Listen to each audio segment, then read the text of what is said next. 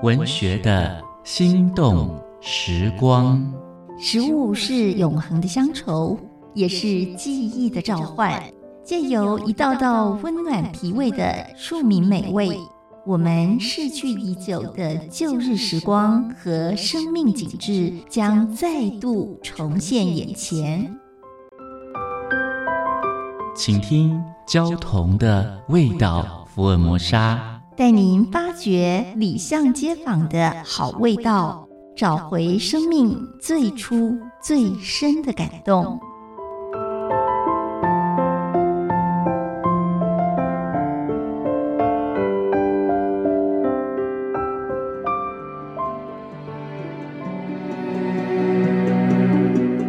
大家好，我是焦桐。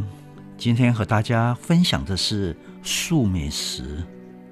像我这么贪吃的人，并不是动物伦理啊、环境保育的人，比较是健康和美味的追求者。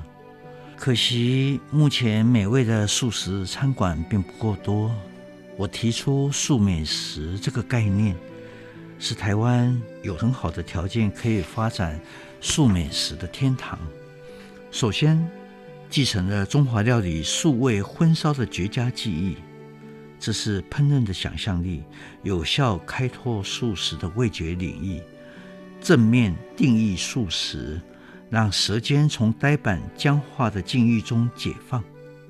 台湾是移民社会，实在不适合闷着头一天到晚强调本土意识。而是应该展现开放社会那种广纳百川的胸襟。有一些素食餐馆向异国料理汲取灵感，成效卓著。譬如说，台北的御膳阁和乾宁坊采取的是怀石料理风格；台中的斐丽巴黎厅、哈里欧法式素食咖啡、SU 法式养生素食。采取的是法式的料理风，非常素这是泰式的料理。桃园的水来青舍展现的是田园式的魅力。水来青舍在桃园市的观音区，主建筑是一栋建于清代嘉庆年间在黄山村落的古宅，一砖一瓦拆解下来运回台湾，再费三年的时间主拼复原。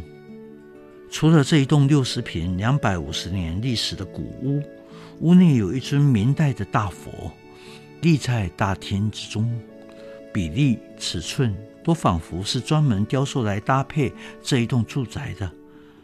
另外，还有很多古董陈列在屋子里面，连柜台的算盘都古意盎然，再再显现朴实简单的美。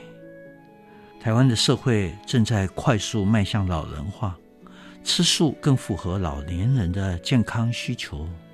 此外，台湾素食餐馆密度是全球最大的，素食人口超过两百万，足以支撑一定的素食经济体系。如果能够用心计较美味和餐馆的经营，一定能够吸引更多的肉食人口。但是吃素并不是都在吃斋念佛，我不能苟同很多素食自助餐馆随便播放佛经佛乐，严重干扰顾客用餐。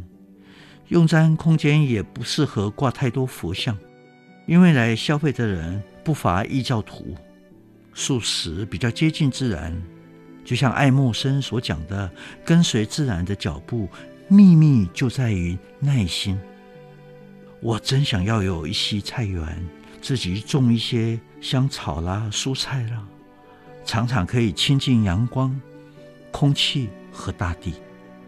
把农作物带回家里的厨房，稍微烹调，或者是干脆生吃。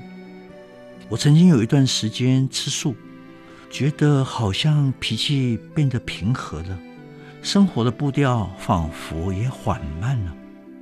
也许是心安茅屋稳，性定菜根香吧。这也像是大部分素食者的态度。文学的心动时光，交同与您品尝岁月的美好记忆。